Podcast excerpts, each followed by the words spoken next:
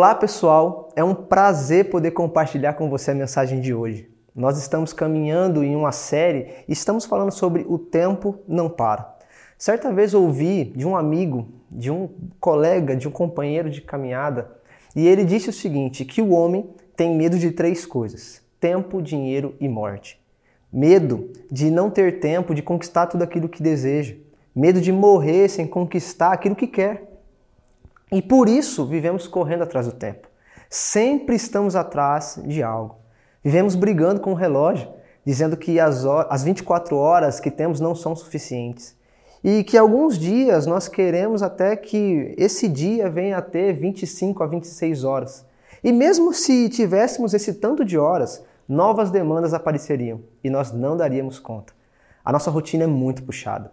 Nós vivemos a correria do cursinho, do vestibular, da faculdade. E se a nossa faculdade é em outra cidade, então nós precisamos de tempo para isso. Nós estamos na correria dos trabalhos da faculdade, projetos, agora a aula online. Né? E a gente está saturado de tanta coisa online. Né? Do temido TCC. E aí então vem o primeiro emprego, vem a vida de estagiário. E você que está numa rotina de trabalho, precisa bater meta, você precisa tratar com cliente, com funcionário, organizar planilhas financeiras, fazer projetos, organizar o seu departamento. E se você mora sozinho, você precisa cuidar da sua casa. Se você tem família, você precisa cuidar dos seus filhos, cuidar do seu lar. E nós também buscamos as conquistas pessoais. Então nós buscamos também, é, usando o tempo, querendo usar do tempo, para cuidar da nossa autoimagem, nosso corpo, né, das redes sociais, de ser influente. E quando não conseguimos isso, acabamos que ficamos ansiosos, preocupados, temos medo de falhar, e aí nós procrastinamos muito, e no resu o resultado disso é que nos frustramos. O tempo hoje passa tão rápido que antes o Natal, que era algo que tínhamos uma expectativa e demorava tanto, hoje a gente se assusta, porque o Natal já está batendo a porta. E a gente olha para o tempo e vai falar assim: nossa, como o tempo é ingrato, porque ele não para. Acreditamos que o tempo é o ladrão da alegria pois nós nunca temos tempo de fazer aquilo que nós queremos. Mas nós precisamos pensar algo. Será que nós estamos sabendo aproveitar realmente o tempo? E é isso que eu queria conversar um pouco com você. Eu não sei se você já assistiu esse filme, O Preço do Amanhã. E nesse filme, o tempo se tornou a moeda. Então, a, as pessoas trabalham para ter tempo de vida. As pessoas então se tornam escravas do tempo. No filme ali, as pessoas elas param de envelhecer aos 25 anos. Ninguém passava dos 25 anos. A vida era curta. Tudo era pago por segundos, minutos, horas. Era uma guerra por tempo. Os ricos, eles conseguiam ganhar décadas de uma vez só, podendo até se tornar imortais. E os outros precisavam pedir esmola, pegar emprestado, roubar ou até mesmo matar para ter, para ter algumas horas a mais e permanecerem vivos até o fim do dia ou para o outro dia. Era uma busca louca, louca por mais tempo, porque o tempo para eles não era suficiente.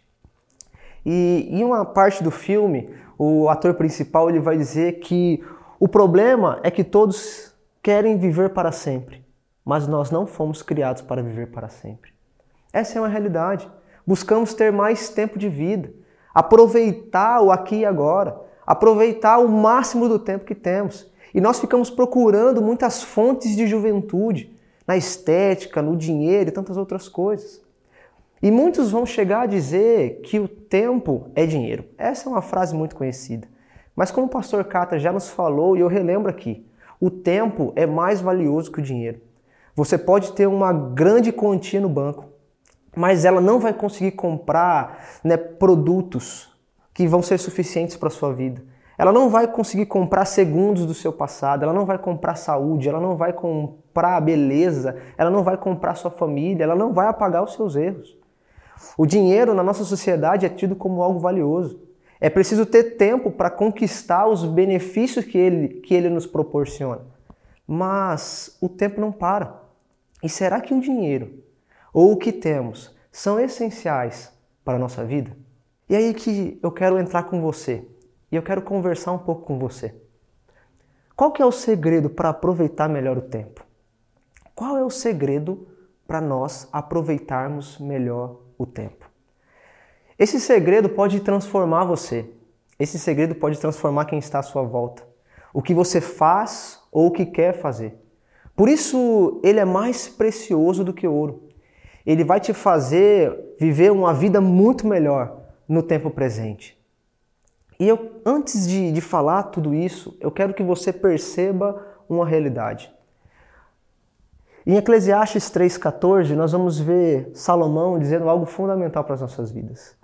Eis que tudo o que Deus faz é definitivo. Não, não se pode acrescentar ou tirar nada. O propósito de Deus é que as pessoas o temam. Nós não temos controle sobre o tempo. Nós não temos como voltar e nem adiantar o tempo. Deus é o único que controla o tempo. Deus é o único que detém o poder de sustentar o universo. Somente Ele criou a criação, somente Ele sustenta a criação. E a Bíblia vai nos dizer que Deus faz isso com um propósito. E esse propósito é para que nós é, entendamos que estamos aqui de passagem. A nossa vida é como uma neblina. A nossa vida é passageira. Somos totalmente dependentes dele. Isso vai contra a lógica humana, que quer o controle de tudo. E com isso, nós temos uma noção errada do tempo. E eu queria explicar isso para você. A realidade, o que, que nós pensamos? Que as horas que temos, elas é, são até poucas. São poucas. Mas nós precisamos de mais tempo, de mais tempo. Nós ficamos presos no, no aqui e agora, nós ficamos presos no relógio, achando que a vida com Deus ela não tem sua graça, ela não tem seu brilho. E nós olhamos para a eternidade como algo chato, quando na verdade nós precisamos analisar essa perspectiva. Nós precisamos ver que né, nós olhamos da seguinte forma: né, o tempo que nós vivemos aqui ele é grande e a eternidade ela é pequena. Quando na verdade é o contrário. O tempo que nós temos aqui na Terra ele é minúsculo e o tempo que nós vamos ter com Deus ele é eterno e ele é perfeito. Mas voltando a falar um pouco do segredo, ele é muito simples, porém muito esquecido. Ele é importante em muitos momentos, pois esse segredo vai te proteger. Esse segredo vai fazer com que você aproveite melhor do tempo da sua vida. Vai nos fazer andar seguros né, nesse tempo presente e com esperanças no futuro. E Arthur, qual que é esse segredo? Esse segredo é simples. É o temor ao Senhor. Há um homem na Bíblia que falou sobre o ciclo da vida. Há um homem na Bíblia que falou sobre a sabedoria humana, sobre prazer, riqueza, materialismo. Falou sobre tempo e que tudo tem um propósito. Falou sobre a vaidade no trabalho, na política, a falsa adoração, as riquezas acumuladas. Falou também sobre a maldade humana, a incerteza da vida. Falou sobre a providência de Deus e até dá conselhos de como envelhecer de forma saudável. E ele chegou a várias conclusões. E possivelmente você sabe de quem eu estou falando. Salomão. Salomão é uma história típica de alguém que começou bem e no final da sua vida percebeu que estava fazendo algo errado. E Salomão hoje nos aconselha. Salomão, a gente precisa entender algumas coisas sobre ele. Foi um homem que viveu e experimentou muitas coisas na vida. Um homem que teve tudo que os seus olhos puderam ver e desejar. E no fim da sua vida, nos momentos finais da sua jornada, ele percebeu que tudo o que tinha, ou aquilo que ele desejava, era passageiro, era momentâneo e era vaidade. Um homem que vai ter experiência para falar a nós tudo isso, pois ele já viveu, já passou e ele pode nos ensinar como devemos aproveitar melhor o nosso tempo. Um homem que tem experiência para falar, porque ele trilhou o caminho que nós estamos trilhando ele fez escolhas que já fizemos e nos arrependemos até. E até fez escolhas que no futuro vamos fazer. Mas nós podemos nos precaver para não nos arrependermos no futuro. E quem é Salomão? Salomão foi o filho de um rei. Ele sucedeu, ele tomou né, agora o trono de Israel. Ele sucedeu Davi no trono de Israel. É, Salomão ele era um rei e ele tinha poder, tinha súditos, tinha conselheiros. Só que Salomão também era rico em propriedades. Salomão tinha as melhores roupas. Salomão era patrocinado pela Nike, sabe, pela Adidas, ele tinha os melhores perfumes. Salomão tinha palácios, carruagens, cavalos e cavalos de nome, né? Ferraris, Audi, BMW. Salomão tinha as melhores comidas. Se você for olhar ali, Salomão poderia ter os professores do, do, do Masterchef, sabe, do chefe do sabor, ou Carlos, Carlos Baker ali cozinhando para ele. Ele tinha as melhores bebidas daquele tempo. Mas Salomão também tinha um currículo profissional. Salomão era um excelente engenheiro. Ele construiu aquele templo maravilhoso, uma escultura que Israel nunca viu até então.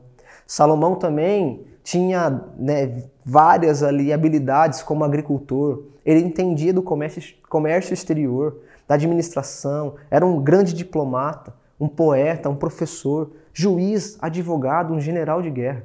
E Salomão também ele era muito bom em relacionamentos. Ele era admirado. Todos desejavam estar perto dele.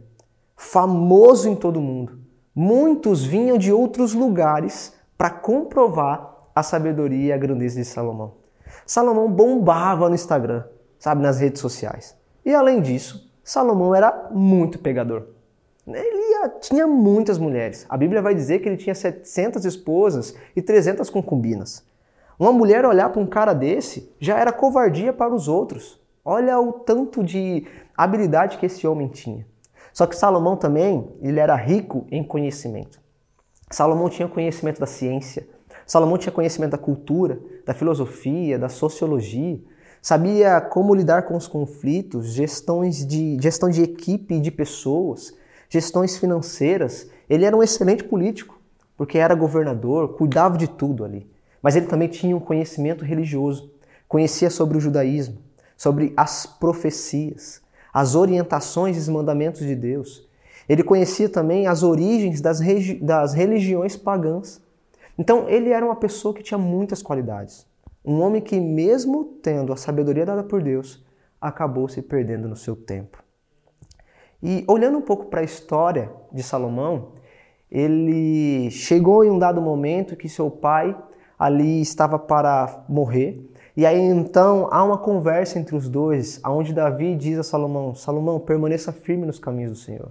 Salomão não se desvie né, dos mandamentos de Deus. Permaneça nele, porque assim você vai agradar a Deus. Você vai então é, ser próspero, né, aonde Deus colocar você. E Salomão assume o trono do seu pai. Só que certo dia, Salomão, indo oferecer sacrifícios a Deus, como era de costume, ele se encontra com o próprio Deus. Então Deus aparece a Salomão. E ali eles começam a conversar, a dialogar. E Deus lhe faz uma pergunta: Salomão, o que, que você deseja? E Salomão responde que gostaria de ter a sabedoria para governar o povo da mesma maneira que seu pai. Desejava ter discernimento do bem e do mal, pois ele era muito jovem. E Deus se agradou do seu pedido. A Bíblia vai nos dizer em 1 Reis 3,14, Deus falando a Salomão: E se você me seguir e obedecer os meus decretos e mandamentos, como fez o seu pai, Davi, eu lhe darei vida longa. Sabe, Deus ali se agradou do pedido de Salomão. Ele prometeu coisas que iriam além daquilo que ele tinha pedido. Agora, Salomão, a gente pode comprovar que ele tem uma mente que nenhum outro homem na face da terra teve. Ele teve poder e muitas riquezas e fama, e isso fez com que ele se tornasse um rei é, único, que não houvesse outro rei na história como Salomão. Mas essa era a ordem de Deus para Salomão: siga e obedeça os meus mandamentos. Isso demandaria um coração que amava a Deus acima de todas as coisas. Mas Salomão começou muito bem. Salomão começou arrependido. Salomão começou temente ao Senhor. Salomão começou rendido. Salomão começou obedecendo a Deus. Salomão organizou o reino, construiu o templo, uniu o povo, fez Israel prosperar, fortaleceu as tropas, tornou a nação conhecida e temida por, por muitas outras nações. Mas Salomão era alertado constantemente a permanecer firme. Porém, Salomão começou a mudar e dar atenção né, dos seus ouvidos a outras coisas. Não mais para a voz de Deus, mas começou a dar ouvidos aos desejos do seu coração, aquilo que os olhos dele desejavam. e por isso ele começou a se enganar, porque a Bíblia vai nos dizer que o nosso coração é enganoso. E, e a história de Salomão continua, e 1 Reis 11, 6 vai dizer que com isso Salomão fez o que era mal aos olhos do Senhor. Recusou seguir a Deus inteiramente, como seu pai Davi tinha feito. Ali Salomão começa a negociar com povos pagãos e ele firmava essas alianças por meio de casamentos. E aí então Salomão se envolveu em casamentos mistos, desobedecendo o mandamento direto do Senhor a respeito do julgo desigual. E o que é esse negócio de julgo desigual, Arthur? É você se relacionar com alguém que não tem a mesma fé que você. É você se relacionar com alguém que não ama a Deus como você. É você se relacionar com alguém que vive ou tem uma outra religião diferente da do cristianismo. Deus não queria que Israel se misturasse com os povos pagãos. Mas o que aconteceu? Ele se perdeu ao longo do tempo. Ele tinha um coração rendido a Deus e à medida do tempo, esse coração então começou a ficar dividido. Ele se casou com a filha de Faraó. Ele se casou com Moabitas, Amonitas, Edonitas. Ele se casou com os Sidônios e Eteus, pessoas de outras religiões. Ele começou a criar imagens de ídolos pagãos a fim de agradar as suas mulheres. Ah, e, e, espalhou pelo reino né, é, imagens e fazia sacrifício a essas imagens. Salomão foi vivendo e se afastando de Deus, tendo tudo e percebendo que nada o completava. Nada que ele possuía ou que ele queria era suficiente. Ele não tinha o coração completo. Salomão chegou ao ápice do prazer financeiro, chegou ao ápice do prazer sexual, da fama, da admiração, do poder, das posses. Mas ele percebeu que habitava uma solidão, uma frustração e uma insatisfação em seu coração. A realidade é que nós somos muito parecidos com Salomão. Estamos em busca de tantas coisas, de salários melhores, de bens maiores, de uma faculdade melhor, da minha satisfação pessoal em relacionamentos ou no prazer sexual. E aí nos envolvemos em relacionamentos errados. Acabamos negociando nossa fidelidade a Deus ao longo do tempo. Negociamos princípios né, eternos por prazeres momentâneos. Nós negociamos princípios eternos por desejos momentâneos. E é interessante né, frase, quando Deus é negligenciado, a capacidade de encontrar ou ter a felicidade é perdida. Quando Deus é negligenciado, porque Ele é a fonte de toda a alegria, nós perdemos a capacidade de encontrar o contentamento completo a alegria que temos em Jesus. E Salomão, ele chega ao fim da sua vida.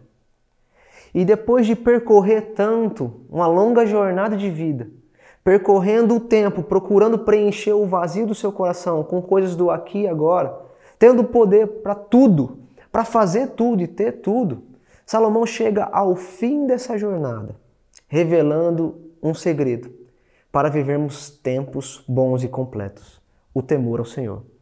E aqui ele vai dizer: aqui termina o meu relato. Essa é minha conclusão. Tema a Deus e obedeça aos seus mandamentos, pois este é o dever de todos. Um segredo que estava diante de Salomão desde o começo da sua trajetória, mas foi sendo esquecido ao longo dos dias. Estava bem diante dos seus olhos, mas ele deixou se afastar. Ele, ele deixou que o temor ao Senhor se afastasse do seu coração. E nos dias atuais, parece que vivemos assim, sem temor ao Senhor. Uma pessoa que vive sem temor ao Senhor acaba sendo uma pessoa fraca na vida espiritual, instável, vive um vazio, é facilmente levada por qualquer modismo ou sentimento de momento. Pela, por uma, é, nós somos levados por uma explosão de emoção que a situação ou o pecado pode nos proporcionar.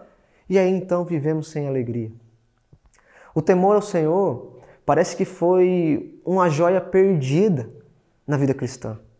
Sem ela, perdemos a admiração, a consideração e nos tornamos insensíveis em relação a Deus.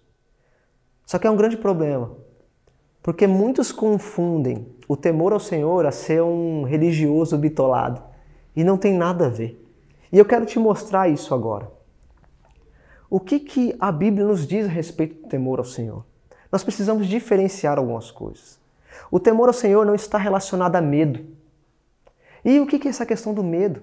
O medo está relacionado a castigo, a julgamento, a inferno, a medo das consequências ou da mão justa de Deus. Mas a verdade é que as pessoas que têm esse sentimento de medo em relação a Deus possivelmente são aquelas que estão em pecado, aquelas que não se arrependeram de verdade, ou até aquelas que estão ocultando uma vida de pecado. E com isso acabam vivendo um fardo pesado sobre as costas, sobre as suas costas. A vida com Deus parece que é travada. Vivemos um ciclo de remorso e nunca de um arrependimento, uma mudança de vida real. Entenda, o, todo o ato de pecado, todo o ato de pecado sempre vai endurecer o nosso coração, vai diminuir nosso temor a Deus e vai roubando o nosso tempo. O pecado ele sempre será mais atraente que o temor a Deus no momento da tentação. O pecado sempre será mais atraente do que o temor a Deus no momento da tentação. O pecado, ele te roubará o que é precioso. Ele vai te roubar aquilo que você pode então desfrutar da boa, agradável, perfeita vontade de Deus. O pecado sempre te roubará o tempo de Deus em sua vida. Tem uma série que eu sou apaixonado, Vikings. E, e essa série tem um, um momento da história que me chamou muita atenção. É um momento onde há um bispo que se relaciona com uma pagã e ali eles estão no seu momento né, íntimo e naquele momento, o bispo, com suas responsabilidades religiosas, ele vira para ela e diz: Eu não posso fazer isso. E ela então responde: Tá bom, se você não pode fazer isso, nós não vamos fazer. Só que a resposta dele foi a que mais me chamou a atenção. Ele disse que o desejo momentâneo dele naquele momento era maior que o temor que ele tinha a Deus. Isso me chamou muita atenção. Nós somos muito semelhantes a ele. Deixamos a voz do pecado abafar a voz de Deus em nosso coração. Outra série que eu sou apaixonado é Crônicas de Nárnia. E tem uma cena em um momento nas Crônicas de Nárnia que está lá o Pedro e o príncipe Cáspia. E eles estão numa sala onde tem uma grande imagem de Aslan. E logo que eles estão ali diante dessa imagem de Aslan, um, uma grande parede de gelo aparece. E ali aparece então a imagem da feiticeira branca. E ela tentando seduzir os dois. E ali os dois começam a se deixar levar por aquela imagem. Só que dado o momento, aquela imagem cai, aquela imagem se quebra e eles dão de frente com a imagem de Aslan. Nós somos assim. Nos deixamos seduzir pelo pecado, que tenta sempre ocultar a imagem e a graça de Cristo que está bem à nossa frente. Então, o temor ao Senhor, em muitos momentos, é anulado pela nossa fraqueza em obedecê-lo. Pois o temor ao Senhor deve ser vivido pelo princípio do amor. E o amor é aquele, é aquele sentimento de respeito, de reverência, de submissão. Sabe, é estar diante de uma autoridade que, que você ama demais e não quer decepcionar de forma alguma. Uma autoridade que deu a vida por você, eu, é, é, essa autoridade que é o poder máximo do universo que se humilhou diante de uma cruz, se humilhou diante da sua criação e não poupou esforços para nos salvar, para que nós pudéssemos então ser alcançados e transformados. O amor revelado no tempo passado, que permanece vivo e cuida de nós, para que nós então venhamos a viver e aproveitar de um novo tempo, de uma nova vida, do agora e para sempre. Sabe, é olhando para esse Deus, esse Senhor que devemos temer por amor. E é por conta desse amor que devemos viver sem esperar nada em troca, pois Ele já nos deu tudo. Ele nos dá a garantia de uma vida bela enquanto nós estivermos aqui. E eu quero te mostrar agora uma matemática muito simples. Uma matemática que pode mudar a sua vida, transformar o seu coração e mudar a sua realidade. E essa matemática começa a partir do temor ao Senhor. A palavra de Deus em Provérbios 1:7 vai dizer que o temor ao Senhor é o princípio da sabedoria. Essa sabedoria que é luz para os nossos caminhos, nos torna sábios, corretos, plenos, mesmo que nós venhamos a ter diversas lutas. Ela nos faz compreender que somos providos de tudo aquilo que precisamos. Teremos contentamento com aquilo que temos. Fará com que nossas famílias elas permaneçam mais, permaneçam mais fortes, unidas. Nos tornará pessoas sábias no trato com finanças, no trato com a saúde. O temor ao Senhor é um freio contra o mal. Ele nos livra de lugares, pessoas e situações perigosas. Ele sonda atitudes e tentações sedutoras que vão aparecer em nossas vidas. Ele nos ajudará a prolongar os dias da nossa vida e aí então vamos desfrutar infinitamente da bondade de Deus. Então entenda, o temor ao Senhor não é uma barreira, mas é um caminho para Deus. O temor ao Senhor não é uma barreira, mas é um caminho para Deus.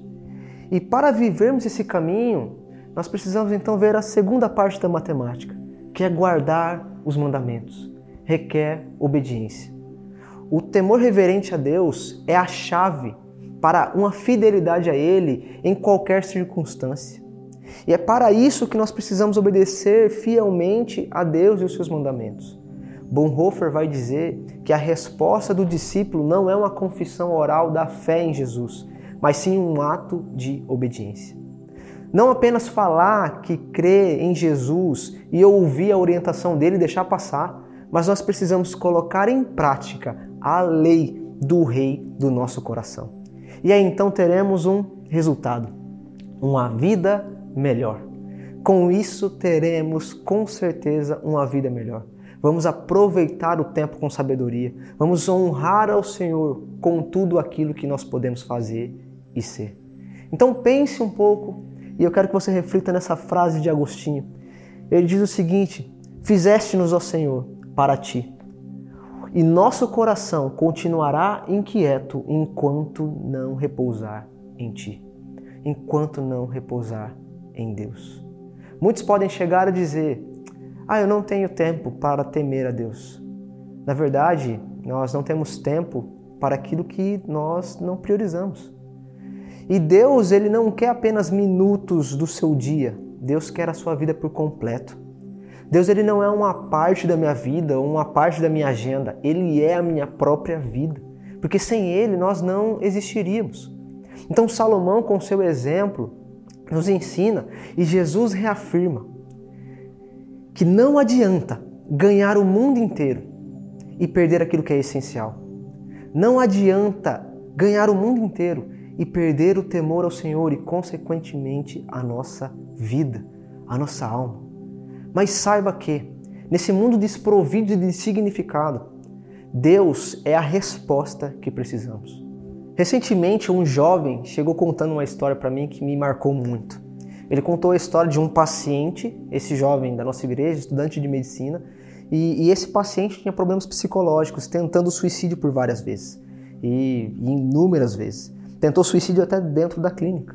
E esse jovem compartilhando, conversando com aquele paciente, perguntou: Cara, você já foi à igreja? E ele ali contou: Sim, já fui por muito tempo na igreja, mas eu comecei a duvidar e aí então saí. Fui curtir a vida, para balada, mulheres, bebidas, enfim, tantas outras coisas. Só que chegou um momento que eu quis tirar a minha vida. E aí esse paciente, esse, esse nosso irmão, né, um jovem da nossa igreja, perguntou: Mas por que, que você quer tirar a sua vida?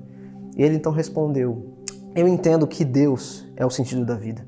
Então, se eu estou longe de Deus, eu então perdi o sentido da vida. Então, para nós, para nós, há dois modos de correr a vida: correr de Deus ou correr para Deus. Então, eu te convido a refletir sobre isso, porque muitos vão chegar a dizer: Arthur, eu sou jovem demais para pensar em Deus. Eu sou autossuficiente demais para pensar em Deus. Eu sou ocupado demais para pensar em Deus. Eu sou feliz demais para pensar em Deus. Mas, Arthur, eu estou cansado demais para pensar em Deus. Vai chegar um momento que será tarde demais para pensar em Deus. Por isso, para refletir e praticar, seja temente a Deus. E para ser temente a Deus, você precisa de um relacionamento diário com Ele, de comunhão com a Sua palavra, de oração. E aí então, o temor ao Senhor, o temor a Deus, alegrará a sua vida, vai trazer alegria à sua vida. E saiba, nunca é tarde para recomeçar. Deus não se cansa dos nossos recomeços, se de fato forem recomeços. Então que a sua oração seja: Pai, a tua palavra diz que de eternidade a eternidade tu és Deus. Tu és Deus e Senhor do tempo. E por seres Senhor do tempo, eu dedico o meu coração, a minha mente, as minhas ações, as minhas escolhas a ti. E assim terei um coração que teme ao Senhor e vou desfrutar do melhor que tens para mim dia após dia. Então seja temente a Deus. Ame a Ele com todo o seu coração. E eu quero orar por você. Deus, eu quero te agradecer pelos meus irmãos que aqui estão conectados e ouvindo essa mensagem. Que o Senhor possa reavivar o coração de cada um deles. Que eles possam temer ao Senhor dia após dia e que eles entendam que isso é um exercício diário de fé. Que o Senhor possa abençoá-los que o Senhor possa restaurá-los e que o Senhor possa caminhar com eles, mostrando a tua verdade acima de tudo. É isso que eu peço a ti, Pai, em nome de Jesus. Amém.